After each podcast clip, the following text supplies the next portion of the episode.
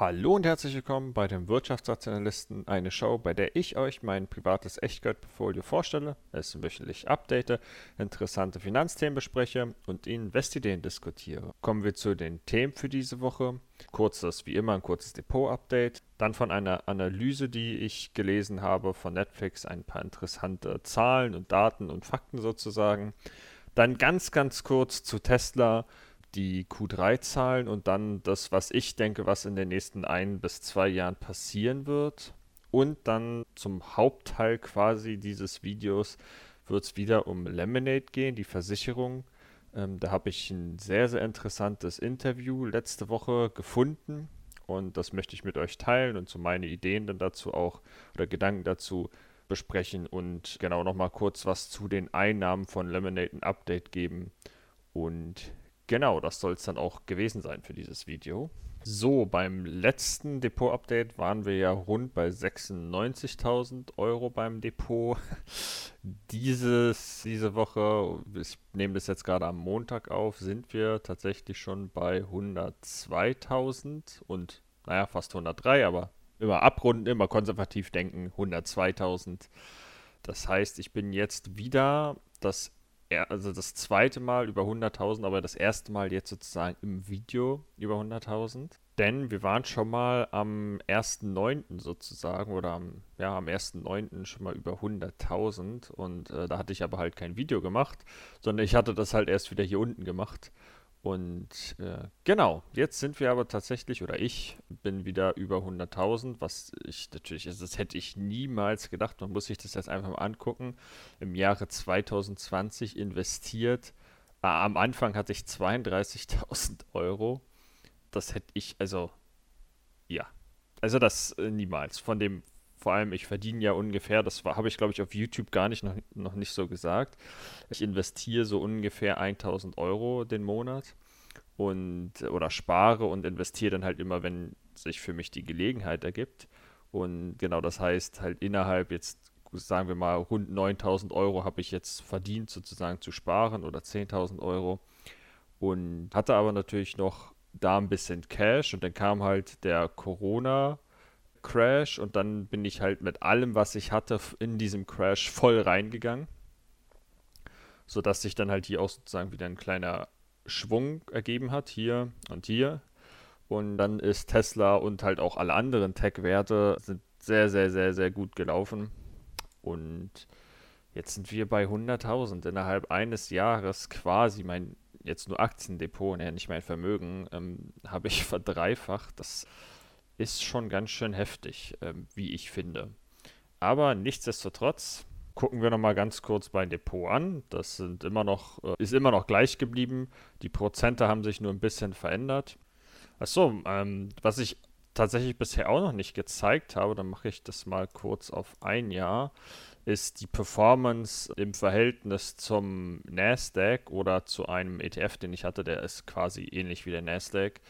Viele vergleichen sich ja mit dem MSCI World oder mit äh, dem S&P 500 oder vielleicht sogar mit dem DAX. Ich, ich, weiß aber nicht, wer sich mit dem DAX vergleicht, um ehrlich zu sein. Aber ich versuche halt sozusagen den bestgelaufenen, also vielleicht gibt es auch einen besseren ETF, den ich jetzt nicht kenne, aber also der schon ein bisschen größer ist. Der Nasdaq ist ja auch sehr, sehr gut gelaufen in der Zeit, aber durch halt, dadurch, dass ich halt bestimmte Unternehmen gepickt habe und auch nicht viele, ist mein Depot, weil ich halt die besseren Unternehmen äh, genommen habe, äh, wesentlich besser gelaufen. Also hätte ich quasi in den Nasdaq investiert und nicht in meine Unternehmen, in die ich halt investiert hätte, dann äh, wäre mein Depot jetzt im Jahr 2020 oder im letzten Jahr, in den letzten 365 Tagen, um, sag ich mal, 36 Prozent gestiegen. Und so ist es jetzt äh, um 87 Prozent gestiegen. Ähm, und da finde ich, also es ist jetzt natürlich ein kurzer Zeitraum, aber auch da lässt sich halt wieder sagen, es macht durchaus Sinn, äh, Einzelaktien zu kaufen. Ich habe auf Facebook äh, in verschiedenen Gruppen mein Depot sozusagen vorgestellt und dort kam sehr, sehr viel Kritik gegenüber, dass ich sehr große Positionen habe. Und das ist aber, also solch eine Performance ist nur möglich, wenn man wenige Positionen hat. Und natürlich ist das in einer gewissen Art und Weise risikoreicher. Nur, da mache ich aber vielleicht meine eigene Folge draus. Äh, ich glaube, die Leute verstehen nicht so ganz, was Risiko überhaupt bedeutet. ähm, aber da, das, da will ich jetzt nicht näher zu eingehen, darauf habe ich mich jetzt nicht vorbereitet, das ist mir gerade nur so in den Sinn gekommen. Aber dieses Risiko im Verhältnis zur Rendite-Verhältnis, da habe ich das Gefühl, dass Leute ganz oft einen Denkfehler bei haben. Und zum Beispiel, ich sage jetzt einfach mal ein Unternehmen, dass die, eine McDonalds-Aktie sicherer ist oder ja, im Verhältnis sozusagen Rendite-Risiko sicherer ist als zum Beispiel eine Tesla-Aktie. Und oder andere Aktien, man kann jetzt auch Netflix oder Amazon oder wie auch immer nehmen. Und da mache ich aber, denke ich mal, irgendwann ein eigenes Video zu. Ich sehe das anders, sonst wäre, hätte ich auch nicht so ein Depot, wie ich es habe. Und genau, das war jetzt aber auch schon wieder viel zu viel rumgelabert um den heißen Brei. Fangen wir mal an jetzt mit den tatsächlichen News und äh, Fakten sozusagen. Und zwar habe ich unter einem Video von mir einen äh, interessanten Kommentar gefunden und ich dachte erst, das wäre irgendwie so eine dämliche Werbung oder wie auch immer, aber derjenige hat halt eine eigene Website, die nennt sich äh, Casino Capitalist. Da ist auch nicht so super viel drin, aber er hat eine Analyse quasi zu Tesla und Netflix drin äh, und auch zu Facebook. Aber ich mich speziell hat jetzt die für Netflix interessiert, weil ich immer finde, Netflix wird gibt es relativ wenig guten Content zu. Und die Analyse ist echt, finde ich, sehr gut. Und da möchte ich ein paar Sachen einfach rauspicken, was ich als ganz interessante Fakten sozusagen euch dann auch präsentieren will. Und zwar gehen wir jetzt äh, auf das Budget in 2019 oder, oder 2020 ein. Und zwar kann man daran erkennen, das habe ich auch schon woanders gesehen, dass Netflix mit Abstand, also mit riesigem Abstand, den größt, das größte Budget hat von allen Anbietern. Sie haben schon fast so viel wie alle anderen zusammen. Und es geht jetzt hier halt um 16 Milliarden US-Dollar. Und der CEO, wenn ich es finde, dann werde ich es einblenden, äh, hat auch dazu gesagt, dass äh, ich glaube in 2019 war das, dass das Streaming-Budget, was sie jetzt halt haben, auf keinen Fall reduziert werden wird. Also ich glaube, da waren sie aber bei 13 Milliarden oder vielleicht war es schon bei den 16 Milliarden Statement, ähm, dass man sieht einfach, dass Netflix, wie ich finde, den richtigen Ansatz hat und so viel Content wie möglich produzieren will und einfach von der Bewertung her, wir haben Amazon Prime, Apple TV, Hulu, Disney Plus und wahrscheinlich noch, noch ein paar andere. Und die sind quasi von der Größe, vom Budget, so viel wie Netflix insgesamt. Und jetzt kann man sich sozusagen überlegen, und Netflix hat vor, dieses Budget immer noch weiter hoch zu pumpen. Jetzt kann man sich überlegen, okay, wie würde ich denn ein Unternehmen bewerten, wenn es Amazon Prime, Apple TV, Hulu, Disney Plus und vielleicht noch alle anderen zusammen wären. Und da finde ich, ist Netflix tatsächlich noch relativ, also sehr gut bewertet, um es mal so zu sagen. Also es ist immer noch ein Kauf für mich.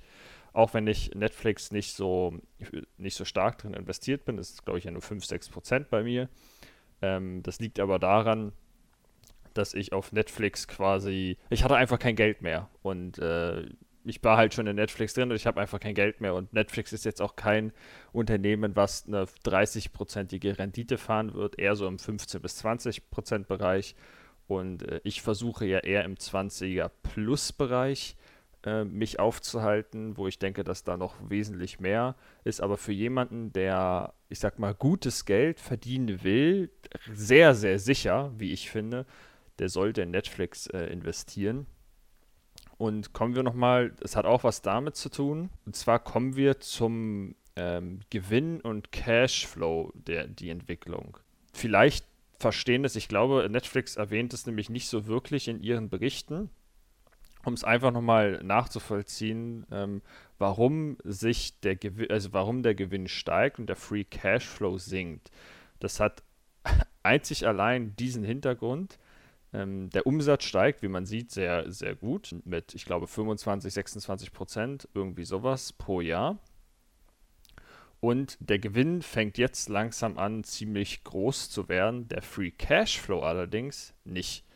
Das hängt damit zusammen, dass wenn man zum Beispiel in eine Produktion investiert, die, also man hat ja gesehen, im Jahr 2020 voraussichtlich 16 Milliarden, wobei das durch Corona, denke ich mal, ein bisschen weniger wird, dann äh, sind 16 Milliarden in diesem Jahr weg. Also komplett, du hattest es auf dem Bankaccount oder hast einen Kredit genommen oder ähnliches und dieses Geld ist weg. Allerdings, Gewinn ist ja sozusagen eine steuerliche Komponente und bei dem Gewinn ist das allerdings anders, denn so eine Produktion oder ein Film ist ja quasi eine, eine Asset-Klasse, also sozusagen wie eine Immobilie oder ein Auto oder wie auch immer. Und auch bei Software und Film und etc. gibt es halt ähm, steuerliche Vorschriften, dass man das über mehrere Jahre hinweg abschreiben muss. Bedeutet also, dass wenn Sie einen Film produzieren, ähm, und es eine Milliarde kostet, sie diese eine Milliarde nicht als Verlust geltend machen können ähm, oder als Ausgaben, sondern nur einen bestimmten Prozentsatz. Das bedeutet also, Netflix zahlt momentan Steuern auf etwas, obwohl sie gar keinen Gewinn davon haben. Das ist natürlich jetzt kurzfristig für den Cashflow ziemlich beschissen, Jedoch ist das für das Unternehmen insgesamt, wenn die genug, also wenn die genug Kredite und so weiter bekommen, was Netflix tut, äh, völlig irrelevant, weil über die nächsten Jahre hinweg sie gar keine Ausgaben mehr für diese Filmproduktion haben, aber noch das steuerlich als Verlust geltend machen.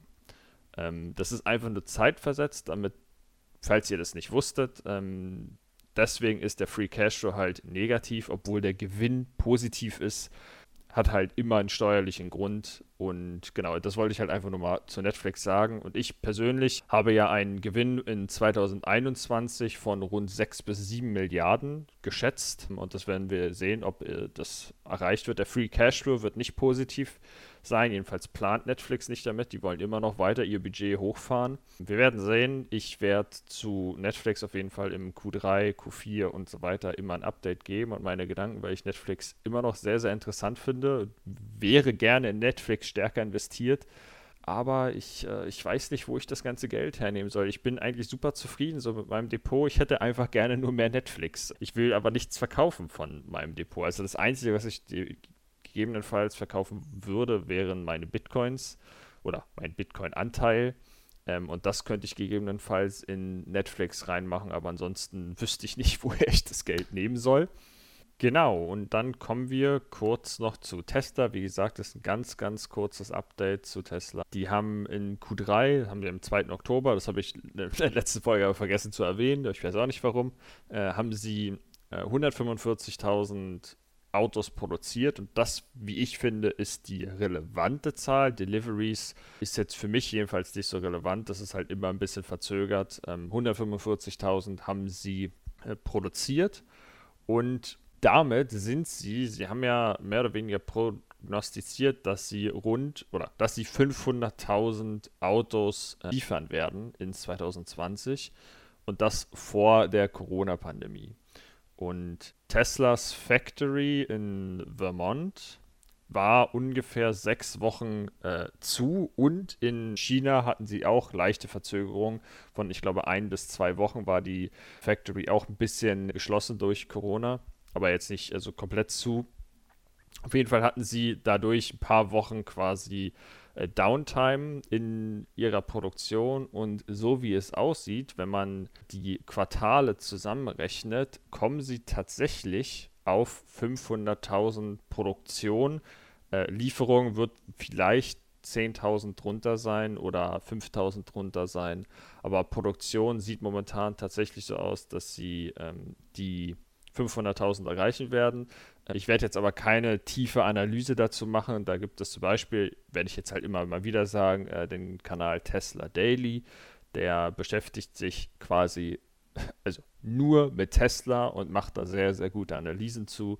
Und ich werde sozusagen immer nur so ein bisschen davon berichten und alles andere, wenn ihr quasi täglich oder ganz in-depth, also äh, ganz tiefe Einblicke von Tesla haben wollt, dann äh, empfehle ich euch zum Beispiel Tesla Daily. Und genau, jetzt aber quasi die Voraussage, die ich daraus ziehe, ist, dass Tesla es tatsächlich schafft, so schnell zu wachsen, wie sie bisher jedenfalls angegeben haben. Und das würde bedeuten, dass sie nächstes Jahr rund 800 bis 900.000, also da kommt es jetzt total drauf an, was so im Q1, Q1 und Q2 passiert, ähm, aber dass sie rund 800 bis 900.000 Autos produzieren und dass sie schon 2022 bei 1,2 bis 1,3 Millionen Autos produzieren jährlich. Und so langsam hoffe ich, dass die Tesla-Skeptiker das realisieren, dass Tesla tatsächlich mit 40 oder 50 Prozent wachsen. Und äh, genau das war eigentlich nur das, was ich zu Tesla sagen wollte. Ähm, wer tiefere Analysen dazu haben will, empfehle ich wirklich nur Tesla Daily. Und genau, mein, mein Statement quasi zu Tesla ist, wer irgendwie was mit Wachstumsunternehmen zu tun haben will und da drin investiert sein will, der sollte Tesla, wie ich finde, besitzen, da die Zukunftschancen in den nächsten zehn Jahren gewaltig sind. Ob sie jetzt mit 20 Prozent pro Jahr, also ich rede jetzt von der Aktie, ob sie jetzt mit 20 Prozent pro Jahr bis 2030 wachsen oder ob es 18 sind oder ob es 25 Prozent sind oder mehr oder weniger, das kann man nicht wissen. Jedoch, äh, wenn man vorhat und bisher es tatsächlich so aussieht, dass man mit rund 40 bis 50 Prozent ähm, internen Wachstum, also wirklich die, das Unternehmen wächst mit 40, 50 Prozent, dann ist es doch sehr wahrscheinlich, auch wenn Tesla schon eine sehr starke Zukunftsbewertung hat, äh, dass die Aktie irgendwann dem auch nachzieht. Ähm, muss nicht nächstes Jahr sein, kann auch erst sein, dass die, dass Tesla jetzt ein Jahr lang flat geht und man gar keine Rendite mit Tesla hat. Ähm, aber ich schätze, also ich bin mir sehr sicher, dass Tesla 2025, 2024 höher stehen wird als jetzt. Ähm, und da man das nicht timen kann, wäre ich zum Beispiel, also bin ich ja auch, ich bin sehr stark in Tesla investiert, weil ich, ich bin mir so, so sicher, dass Tesla in vier Jahren höher stehen wird als jetzt und in zehn Jahren wesentlich höher stehen wird als jetzt.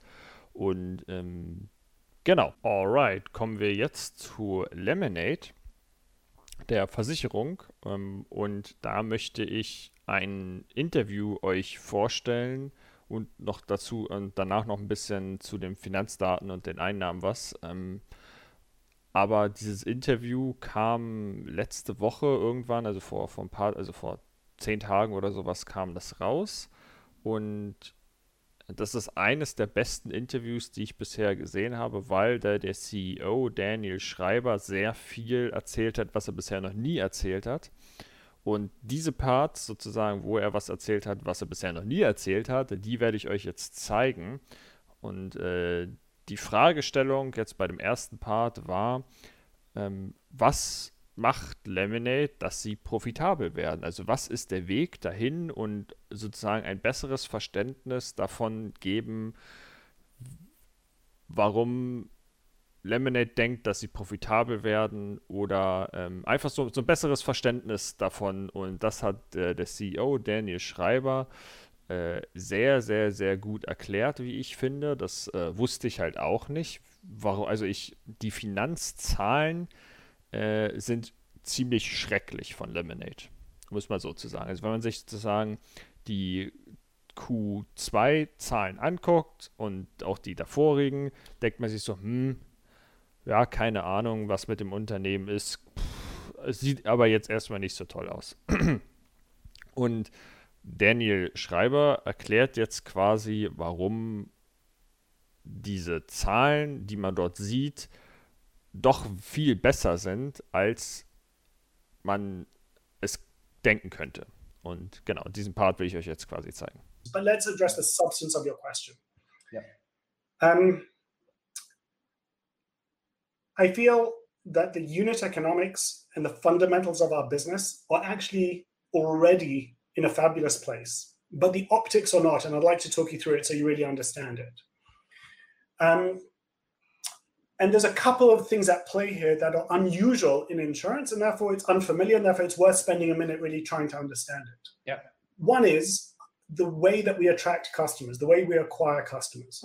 Yeah. So most consumer focused insurance is sold through agents of one kind or another. And the way that is financed is by sharing a commission with them on an ongoing basis. So if I'm um, one of the large insurance companies and I, you're my agent, you'll get whatever, say 15%. Yeah. Either you or maybe it's a shopping comparison site that will get 15%. Somebody's going to get 15% plus minus a few percentage points, and they're going to get it for a long time. In fact, they'll be my partners for life. The good news is I won't have any upfront or I have moderate, modest upfront yeah. costs to acquire your business. The bad news is I've now got a drag on my unit economics for yeah. all the years that you're with me as a customer. That's not how Lemonade works. With Lemonade, we don't really have those partners that we drag along with us over the time. We work with the customer directly. We own that customer relationship 100%.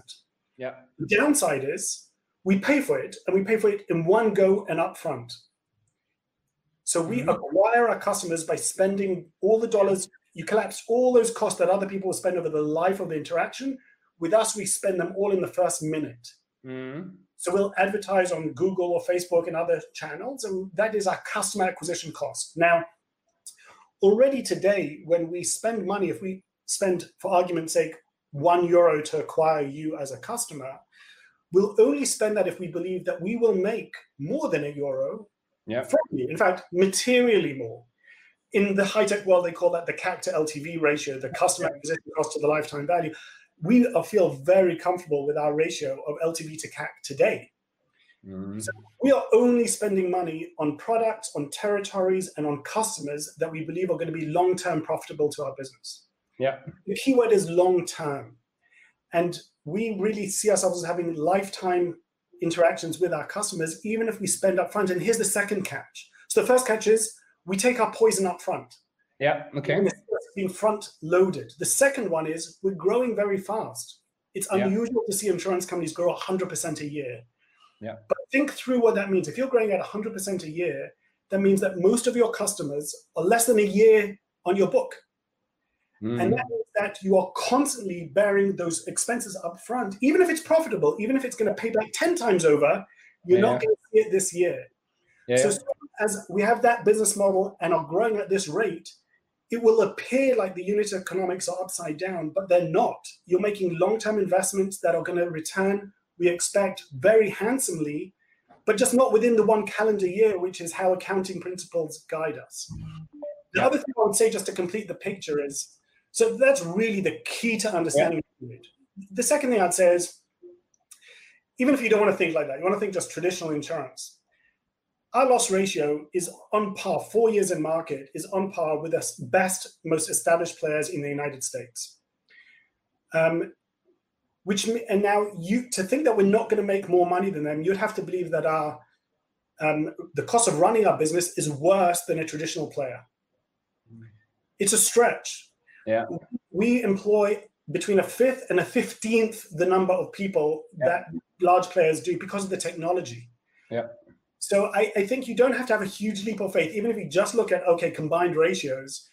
You don't need to believe too much to see that this is a fundamentally profitable business, but just that the massive growth that we're experiencing Yeah. creates distortions that you have to play out over time to really see how they make sense over time. Does that make sense? Totally, totally. So, ich werde jetzt halt nicht mehr so großartig was dazu sagen, weil ich denke, dass Google-Übersetzer ähm, das sehr, sehr gut übersetzt hat. Da war ich echt ein bisschen schockiert, weil das ist ja eigentlich in Englisch gesprochen und Google-Übersetzer hat das so krass gut in Deutsch übersetzt, dass ich da nicht großartig jetzt noch was zu sagen werde. Einfach eine Information an euch. Und ich persönlich zum Beispiel, das habe ich, glaube ich, schon mal irgendwann auch erwähnt in irgendeiner der Folgen, investiere ausschließlich in Unternehmen oder jedenfalls größer, mit größeren Beträgen in Unternehmen, die, wo ich sehr viele Informationen zu den Unternehmen bekomme. Und zum Beispiel Lemonade, also oder Daniel Schreiber, ist ein Unternehmen, das ist ja relativ klein eigentlich. Aber dieser CEO, Daniel Schreiber, ist so aktiv auf den sozialen Medien und so internetpräsent, dass ich unglaublich viel zu ihm und seiner Person und seinen Gedankengängen finde. Und ähm, das ist auch zum Beispiel bei Tesla so, auch Elon Musk ist so und bei Square ist es so, also der Twitter-CEO äh, oder Square-CEO und bei Netflix ist es teilweise auch so, also die sind auch relativ aktiv auf den sozialen Medien. Und ähm, ich finde das halt einfach unglaublich wichtig, dass man, weil man ja in das Unternehmen oder in die Menschen investiert innerhalb des Unternehmens und der CEO in solch einem, ich sag mal, gründergeformten Startup oder ähnliches oder Unternehmen, gründergeführten Unternehmen, ist der CEO und die Personen um ihn herum sind unglaublich wichtig. Das ist die wichtigste Person. Also das ist äh, logischerweise ist die wichtigste Person, aber ähm, wenn diese Person dir irgendwie komisch, nicht sympathisch, also sympathisch im Sinne bezogen aufs Business oder irgendwas unlogisch erscheint, ähm, was sie sagen, dann ist das für mich zum Beispiel eine Red Flag. Ähm, und das, was eine Sache habe ich zum Beispiel bei Daniel Schreiber, die mir nicht so gefällt, ähm, ist, dass er ganz oft, ich, ich nenne es jetzt einfach mal behauptet, dass Lemonade mit den anderen Versicherungen, ähm, es, also es gibt ja so eine Loss, äh, Loss Ratio bei Versicherungen, dass äh, er behauptet halt immer wieder, dass Lemonade eine sehr, sehr gute Loss Ratio hat und die mit den Top-Versicherungen des Landes sozusagen mithalten können. Und laut meinen Recherchen ist das nicht so. Die haben ja momentan eine Loss-Ratio äh, von ungefähr, ich sag mal, 60 Prozent. 62 Prozent, 60 Prozent, 65 Prozent. Äh, je nachdem wird Q3 jetzt nochmal zeigen. Und er sagt, dass das äh, top-notch ist sozusagen. Und das, was ich bisher gefunden habe, ist, dass äh, die Top-Versicherungen in dem Bereich, in dem sie agieren, ungefähr bei 40 bis 50 Prozent sind. Und äh, das ist eine Sache, die mich bisher jedenfalls stört. Vielleicht, ich hoffe, dass ich irgendwann mal was dazu finde, war, dass er das nochmal irgendwie tiefergehend erklärt.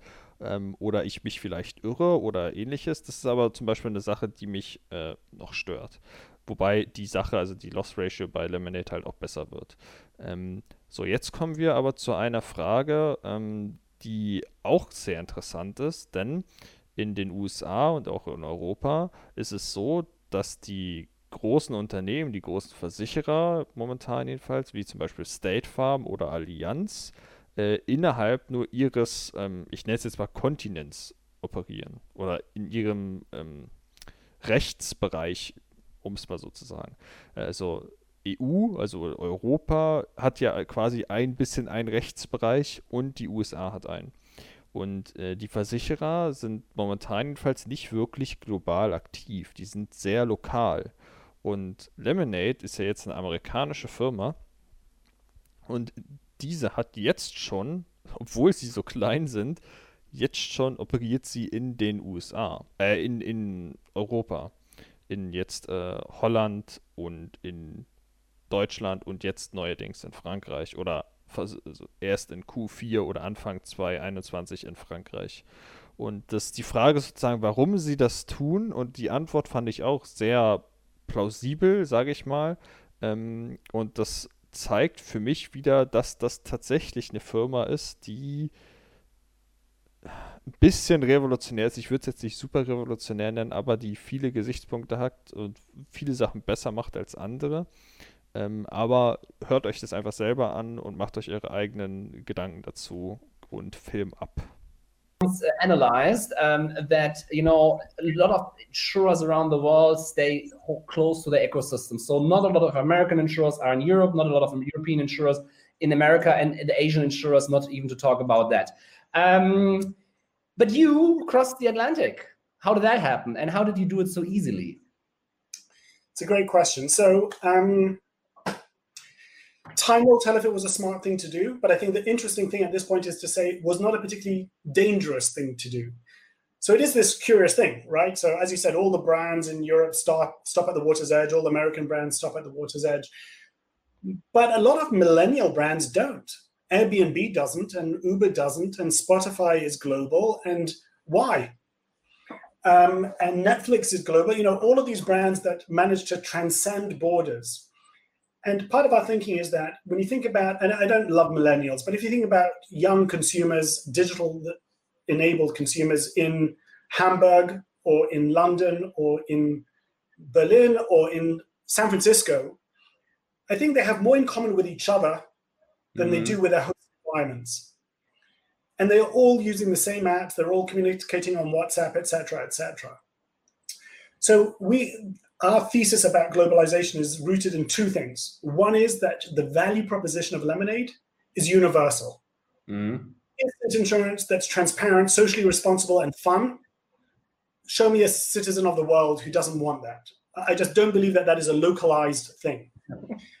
and then the second thing is that global expansion isn't particularly dangerous for us. It's not a bet the company move. You think about the mm-hmm. the um, I, I, don't know your city well enough to talk about yours, but you think about the skyline of major cities around the world, and it's all insurance.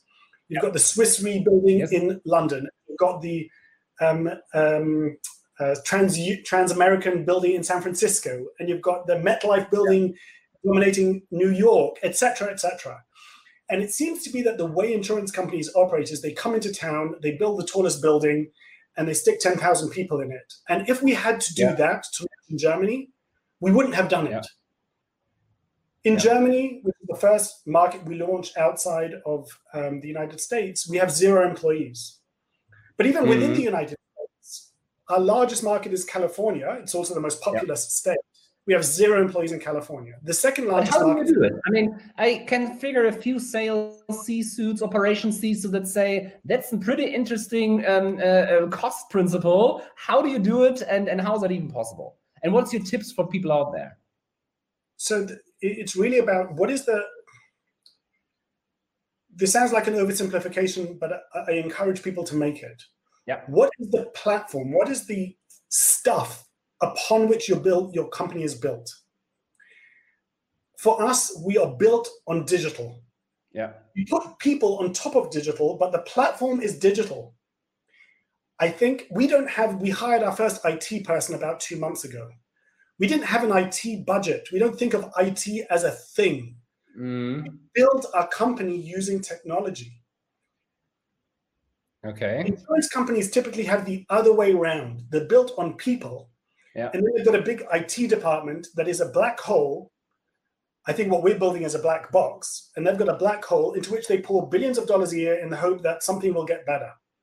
And I'm not saying that disparagingly. Honestly, when you're built the way, over time, if you were built in the 1800s, that's what it looks like over time. There's nothing. Yeah. The, smart people, I wouldn't have done any better. This isn't a criticism. It's yeah. a, it's, it's the difficulty of incumbency. Yeah. So, but us starting from scratch in the 21st century, you build it all digitally. And in California, we have so many customers, but we don't need to be a physical presence. Just like Spotify probably has zero employees in California. Probably, yeah. Netflix is headquartered there, but there are probably zero employees in Hamburg. So but a lot of viewers. a lot of viewers. you get the idea. Ja, totally. So, so viel dazu. Ich hoffe, euch konnte dieses Interview oder die Teile dieses Interviews ähm, falls ihr euch mit Lemonade schon mal beschäftigt habt, äh, weiterhelfen. Mir hat es extrem weitergeholfen. Und ich wollte jetzt aber noch mal zu einem, zu den Einnahmen von Lemonade gehen. Ich glaube, ich habe es schon mal ansatzweise ein bisschen erwähnt. Ich wollte jetzt nur noch mal ein bisschen detaillierter darauf eingehen und quasi direkt einen Disclaimer schon vorab machen, dass die Angaben, die ich euch jetzt sozusagen gebe, die sind nicht hundertprozentig. Das ist das, was ich aus meiner Recherche bisher verstanden habe. Und ich habe aber super viele verschiedene Angaben gefunden und auch Analysten und ähm, ich habe das Gefühl, die ganze Sache ist nicht so hundertprozentig äh, klar. Ähm, aber trotzdem will ich es hier einmal erwähnen, damit ihr wisst, okay, da ist ein Problem oder da ist was, das ist nicht so ganz so einfach, äh, wie man das vielleicht vermutet beim ersten Hinschauen. Ähm, die, es geht nämlich um, um die Einnahmenstruktur von Lemonade. Also wir haben einmal äh, ja die Beiträge von den Versicherungen oder von den Versicher also die Versicherungsbeiträge einfach und da gehen erstmal 2,5% ungefähr halt an äh, Kreditkarten, Firmen, Banken und so weiter. Das heißt 97,5% ist, sind die tatsächlichen Einnahmen ähm, für Lemonade quasi. Und davon behält, von diesen 97,5% behält, behält erstmal 25% auf jeden Fall Lemonade. Das sind dann quasi äh, für die Verwaltung, Marketingkosten und so weiter. Und dann gehen 75% gehen an Rückversicherer. Und jetzt kommt sozusagen der Clou, der nicht so einfach zu verstehen ist und wo ich viele quasi gegensätzliche Quellen habe und viele sich nicht 100% sicher sind. Und äh, falls ihr zufälligerweise was dazu gefunden habt, wo ihr sagen könnt, okay, das, da ist super gut erklärt und das ist 100% so, ähm, dann gerne her damit. Aber ich habe es jetzt halt noch nicht so gefunden. Laminate ist halt auch einfach extrem jung und das, was sie bisher äh, in ihren Investor Relations äh, da publiziert haben, da gehen sie halt meines Erachtens nach nicht spezifisch darauf ein oder ich habe es einfach nicht gelesen. Äh, vielleicht steht es auch irgendwo in so einem kleinen Satz von den AGBs und das habe ich mir jetzt halt noch nicht durchgelesen. Glaube ich, werde ich auch nie tun. Ähm, und zwar äh, sind von diesen 75 Prozent, die an die Rückversicherer gehen, geht wieder ein Teil allerdings zu Lemonade. Und äh, es sind halt 25 Prozent von diesen 75 Prozent. Das sind sozusagen von den Gesamteinnahmen sind das 18,75 Prozent. Und diese 18,75 Prozent, die sind quasi auch dafür da, Kosten quasi für Lemonade zu decken. Also der Vertrag zwischen den Rückversicherern und Lemonade äh, ist meines Wissens jedenfalls nicht offiziell bekannt oder ich habe nichts dazu gefunden, wie genau da die Konditionen sind. Aber man muss sich das halt so vorstellen, dass die Rückversicherer ähm, ein Teil der Erstattungsansprüche oder der Ansprüche der Kunden sozusagen bezahlt. Das sind halt sozusagen Rückversicherer. Ähm, da machen sich halt kleinere Versicherungsunternehmen, äh, begeben sich an größere, ähm, weil das halt sonst, äh, weil das halt zu risikoreich dann wäre. Und ein Rückversicherer übernimmt aber eigentlich nie 100% dieser Kosten. Und 25%, so quasi von diesen 75% behält Lemonade ein, quasi auch nochmal so ein bisschen als Verwaltungskosten und so weiter für die Rückversicherer. Jetzt, pass wenn, jetzt passiert aber folgendes: Wenn jetzt zum Beispiel die äh, Loss Ratio, die bei Lemonade momentan bei 67% ist und 67%, 67 quasi zurückgefordert werden von den Kunden, dann muss Lemonade ähm, ein Teil von diesen 67% quasi selbst bezahlen und ein Teil zahlt der Rückversicherer. Wie ganz genau dieser Vertrag quasi aussieht, ist nicht bekannt, meines Wissens. Jedoch äh, also es steht auch halt hier, uh, Reinsurers pays propor uh, proportional share of customer claims. Ähm, wie jetzt halt ganz genau diese Struktur ist, ist halt nicht bekannt. Was man sich jetzt aber im Klaren sein muss, einfach nur sozusagen für die, für die gegebenenfalls für die Bewertung ist, dass Lemonade halt nicht nur 25% der Einnahmen bekommt, sondern es ähm, laut sozusagen den Berechnungen 75 also 25% von den 75 plus 25% ähm, ungefähr 43,75% der Einnahmen sind. Das ist das, was sie behalten. Und 56,25% ähm, ist sozusagen für die Rückversicherer. Und dann gibt es ja gegebenenfalls, wenn das so gut strukturiert ist, gibt es einen Betrag, der übrig bleibt und dieser Betrag kann gegebenenfalls gespendet werden. Das müssen aber dann sozusagen das Board muss das bestimmen, ob es gespendet werden kann oder nicht, weil bei Versicherung ist es ja nicht so, dass, okay, dieses Jahr haben wir was übrig und wir ignorieren das nächste Jahr, sondern die müssen ja quasi kalkulieren, ähm, ob sie das Geld auszahlen quasi an die ähm, gemeinnützigen Organisation oder ob sie das nicht nochmal als äh, sozusagen Rückversicherung nehmen und gegebenenfalls, wenn nächstes Jahr mehr äh, Forderungen sind von den Kunden, dass sie das dann halt äh, sozusagen als Rückversicherung quasi nehmen. Und das wollte ich nochmal darstellen, dass Lemonade halt nicht nur diese 25% Einnahmen hat, sondern insgesamt 43,75%. aber sie von diesen 43,75% auch Forderungen der Kunden bezahlen müssen und dann quasi, wenn irgendwie was übrig bleibt, vom Rückversicherer damit diese äh, Spenden sozusagen bezahlen. Die ganz, ganz genaue Struktur, habe ich ja jetzt schon quasi mehrfach gesagt, ist nicht ganz bekannt, aber sofern ich da bessere Quellen finde, dann werde ich äh, euch das auch auf jeden Fall sagen. Und jetzt nochmal ein Update zu der Lemonade-Aktie quasi, ob ich sie jetzt persönlich kaufen würde oder nicht. Ähm, dazu muss man halt wissen, dass die in den letzten Monat äh, um ungefähr ja, 35 Prozent, 30 Prozent, je nachdem, was man für einen Startpunkt nimmt, gestiegen ist. Und ähm, das ist für mich natürlich schon sehr schön, weil ich ja schon investiert war. Allerdings würde ich bei Lemonade, da die extrem volatil ist, was man halt hier sehen kann, äh, das sind halt die ganze Zeit 20, 30 Prozent plus, minus und so weiter, dass man mit einem, wenn man äh, überzeugt ist vom Unternehmen, und das muss jeder für sich selber wissen, dass man da mit einem kleinen Teil dann reingeht, um erstmal im Unternehmen drin zu sein und wenn sie dann gegebenenfalls äh, Zahlen aufweisen, wo man sagt, okay, da muss man jetzt äh, kaufen, weil die Zahlen sind sehr gut. Oder wenn das einen starken Rücksetzer macht, zum Beispiel wieder auf dieses 50 US-Dollar-Niveau, dann würde ich persönlich auch wieder kaufen. Ich habe nur gerade kein Geld mehr, also ich kann nichts mehr kaufen, ich muss halt abwarten. Ähm, und Lemonade ist für mich trotzdem immer noch, ähm, auch wenn sie jetzt wieder bei 64 US-Dollar sind, äh, immer noch für mich persönlich ein Kauf, weil ich denke, dass in den nächsten fünf Jahren das Unternehmen wesentlich höher bewertet sein wird. Aber ansonsten vielen Dank fürs Zuschauen. Äh, wenn ihr bis hierhin wirklich zugeschaut habt, weil das machen tatsächlich nur 10% bis zum Ende des Videos bei so einem langen Video, da äh, gehen bei vielen die Aufmerksamkeitsspanne ist da nur die ersten paar Minuten. Ähm, dann vielen Dank. Äh, ich würde mich sehr gerne über eine Bewertung freuen oder auch den Kanal abonnieren. Wenn ihr schon bis hierhin gehört habt, dann ähm, würde ich mich sehr darüber freuen. Und am meisten würde ich mich aber über einen Kommentar freuen, wenn ihr irgendwelche Fragen zu irgendwelchen Sachen habt, dass ich dann halt dazu mal ein Video machen kann oder das in einem Video aufnehmen kann oder vielleicht auch gegebenenfalls andere Wachstumsunternehmen, die vielleicht noch nicht so super bekannt sind, also jetzt nicht unbedingt eine Shopify oder Peloton oder ähnliches, ähm, gerne auch quasi so ein bisschen ein revolutionärer Gedanke. Die einzige Branche, die mich nicht interessiert, ist die Biotechnologiebranche, weil die für mich einfach zu kompliziert ist. Da habe ich absolut keine Ahnung. Ähm, ja, ansonsten vielen Dank fürs Zuschauen und dann bis zum nächsten Mal. Ciao, ciao.